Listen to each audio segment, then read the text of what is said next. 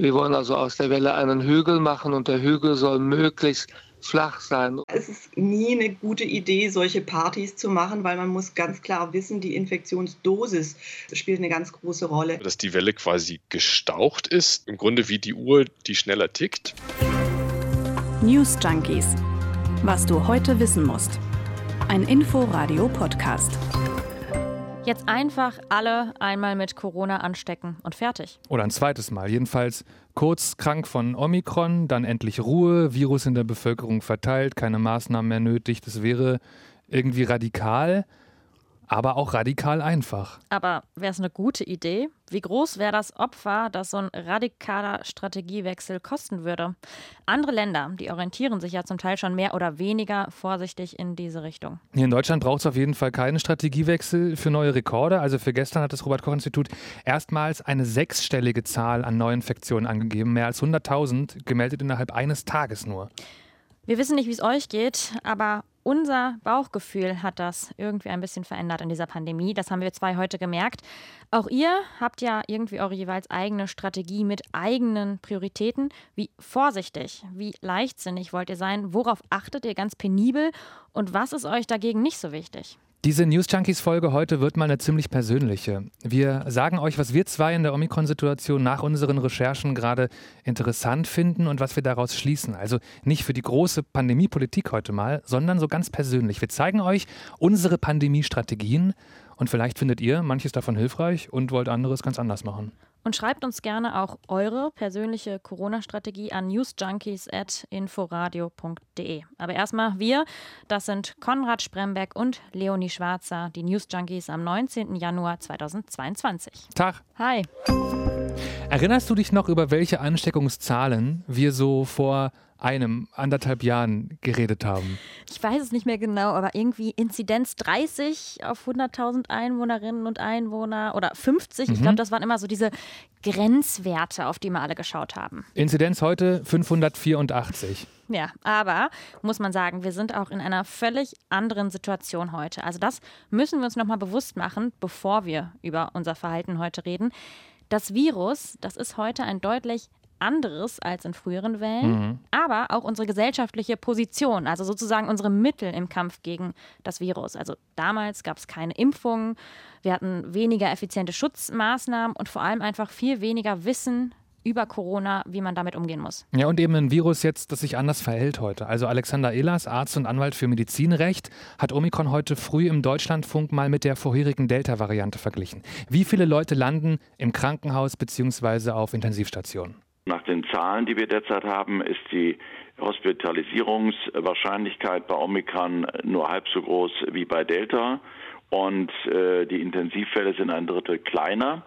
Aber absolut gesehen, und darum geht es natürlich, werden die Fälle und damit die Belastung des Gesundheitssystems massiv steigen. Das ist eben die andere Seite. Also ja, weniger gravierende Krankheit so im Mittel, aber ein sehr viel ansteckenderes Virus. Und das beschäftigt den Elas beides, weil er sich als Medizinjurist gerade mit der Impfpflichtfrage beschäftigt. Den Höhepunkt der aktuellen Welle erwartet er erst im März. Gesundheitsminister Lauterbach geht davon aus, die Zahlen werden schon im Februar wieder anfangen zu sinken. Egal, alle sind sich einig, die nächsten Wochen werden sich so viele Menschen anstecken wie noch nie. Also, Zahlen steigen immer weiter. Es gibt immer mehr Rekordzahlen täglich. Und wenn ich in Berlin in der U-Bahn sitze oder in der Pizzeria, dann ist die Wahrscheinlichkeit hoch, dass gerade jemand in meiner Nähe Corona hat. Also, jetzt mal nur so als Gedankenexperiment.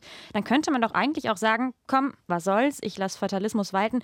Mir ist eine Ansteckung jetzt völlig egal, denn die passiert ja eh früher oder später. So nach dem Motto, ich lade alle meine Freunde zu einer fetten Party ein und eigentlich freue ich mich fast, wenn jemand mit Omikron dabei ist und wir danach alle mit der Infektion durch sind. Wir machen richtig einen drauf. Die Virologin Daniela Hutzli hat aber heute im ARD Morgenmagazin gesagt, nee, ist keine gute Idee.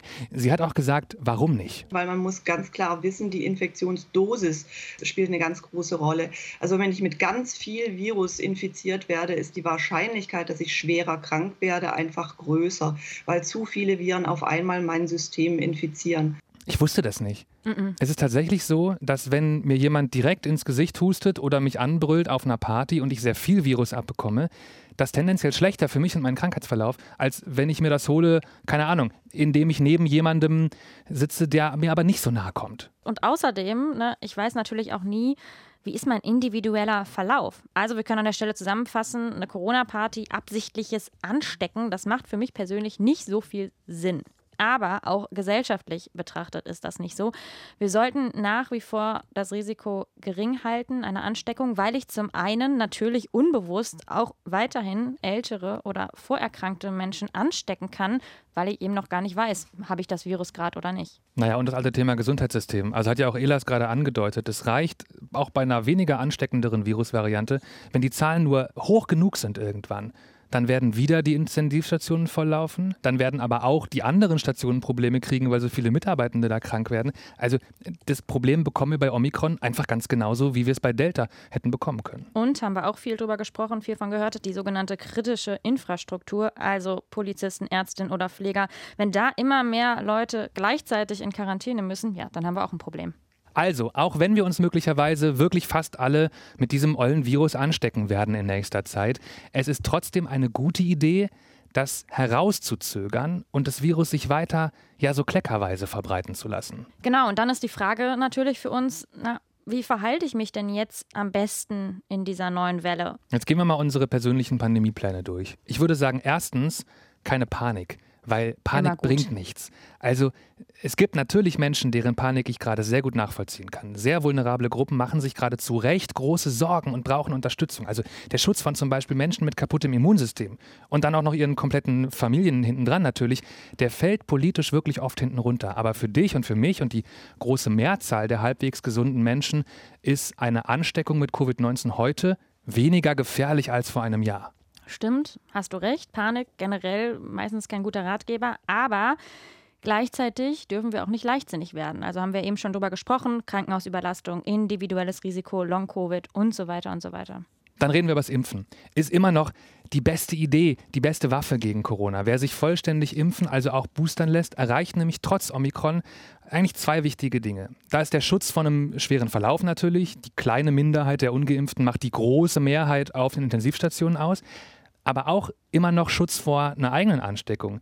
Viel schlechter zwar als gegen Delta, aber ich glaube, die Wirksamkeit dieser Impfung hat die letzten Wochen ein bisschen zu schlechtes Image bekommen. Ja, das könnte sein. Und auch wichtig an der Stelle finde ich, zwar können geimpfte Menschen auch andere anstecken, aber das RKI schreibt, das Robert Koch Institut, dass die Zeit der Virusausscheidung kürzer ist als bei ungeimpften. Also übersetzt, man ist eine kürzere Zeit ansteckend. Also man geht zumindest bei der Delta-Variante davon aus.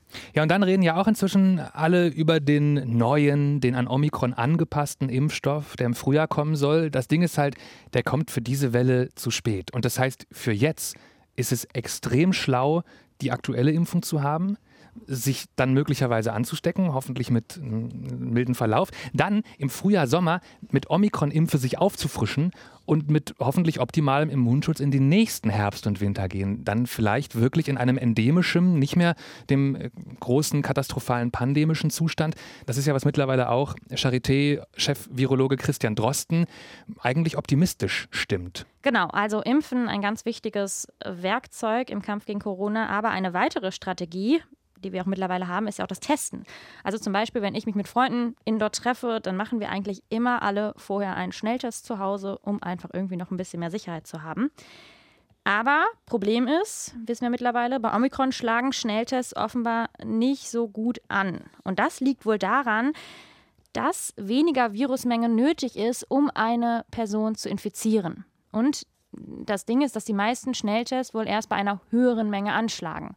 Und das ist dann so ein bisschen das Problem, dass es dann eben zu spät ist. Hm.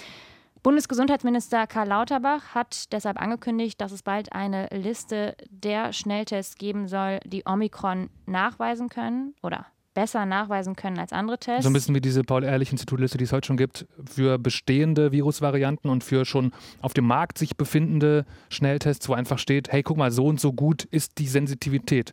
Genau. Und das kann man dann nachlesen. Sozusagen eine geupdatete Version mhm. speziell für Omikron, okay. so kann man sich das vorstellen. Und ich denke, es macht schon Sinn, da, sobald die Liste raus ist, mal einen Blick drauf zu werfen, ja, welche Tests sind sinnvoller und welche weniger. Tests, die auch Omikron tendenziell besser erkennen, sind immer noch PCR-Tests. Die sind einfach genauer. Problem ist halt, die gibt es nicht in unendlichem Maße. Man sieht jetzt, wie die Schlangen vor den PCR-Testzentren länger werden und vor allem müssen die Leute auch immer länger warten, dass die Tests fertig werden, weil die Labore kaum hinterherkommen noch. Genau, da sind die Kapazitäten bald erschöpft und deshalb soll es auch in Zukunft eine Priorisierung geben, wer so einen Test bekommt.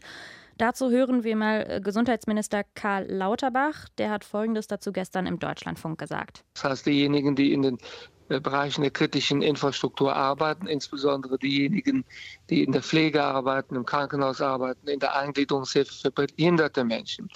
Die müssen bevorzugt getestet werden, insbesondere wenn sie in der Isolation waren, wenn sie erkrankt waren und zurück wollen an den Arbeitsplatz. Also, Konrad, für uns beide und auch für viele andere, die uns gerade zuhören, könnte es bald schwieriger werden mit den PCR-Tests. Ich finde die beste Strategie darum, die ich so für mich jetzt ähm, mir vorgenommen habe. Bei Symptomen gehe ich erstmal davon aus, ich habe Corona. Ja. Habe es wahrscheinlich nicht. Aber ich klemme den Test am ersten Tag sofort. Es gibt einen ganz spannenden äh, Twitter-Thread von ähm, Michael Mina, Epidemiologe aus Boston, der sagt, diese Dinger werden irgendwann alle positiv. Halt manche zu spät. Und deswegen versuche ich mich zu isolieren. Ich will ja auch keinen anderen Infekt an Leute weiterreichen. Und am Höhepunkt von einer Erkältung mache ich so einen Test. Oder vielleicht mache ich sogar zwei von verschiedenen Herstellern.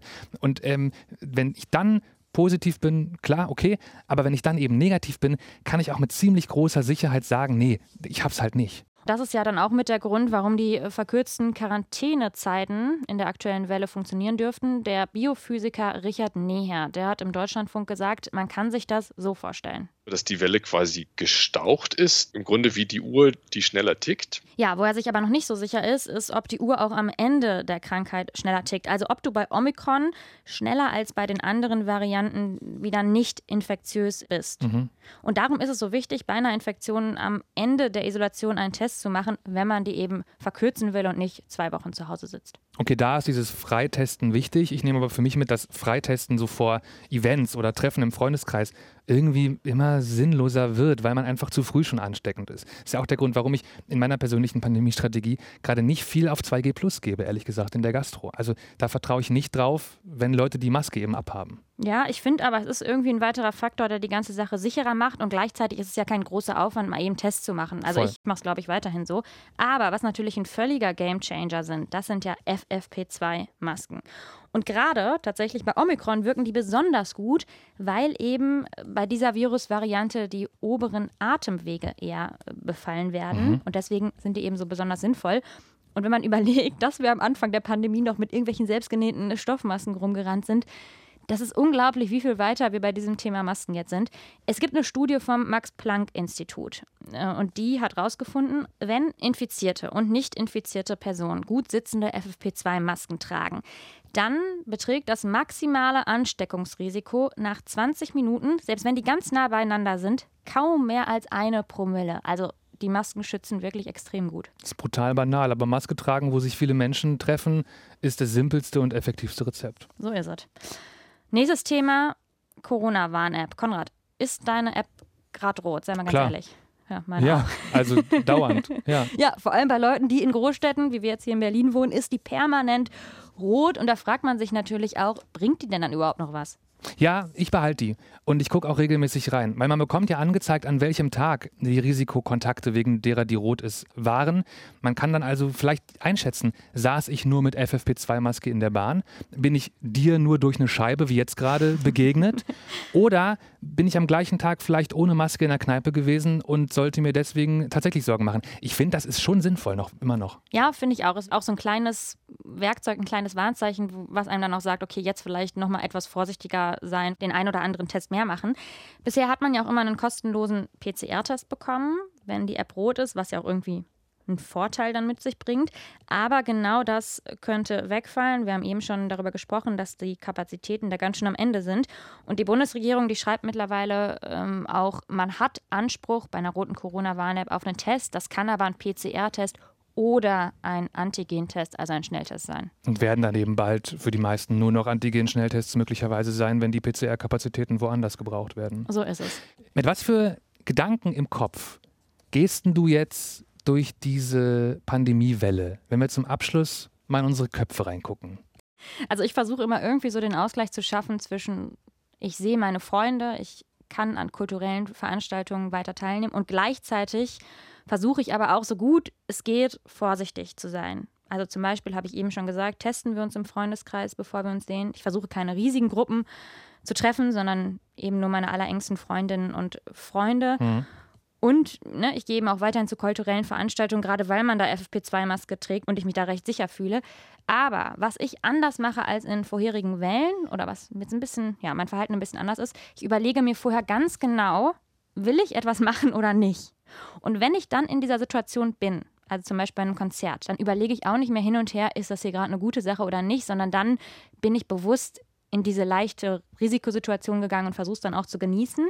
Gleichzeitig auf der anderen Seite, wenn ich mich irgendwo unwohl fühle, also zum Beispiel, weil irgendwer viel zu nah neben mir in der S-Bahn sitzt, dann bin ich durchaus so konsequent, dass ich aufstehe und das Abteil wechsle. Mhm. Also ich versuche irgendwie so ein bisschen konsequenter zu sein, würde ich sagen. Und du? Mhm.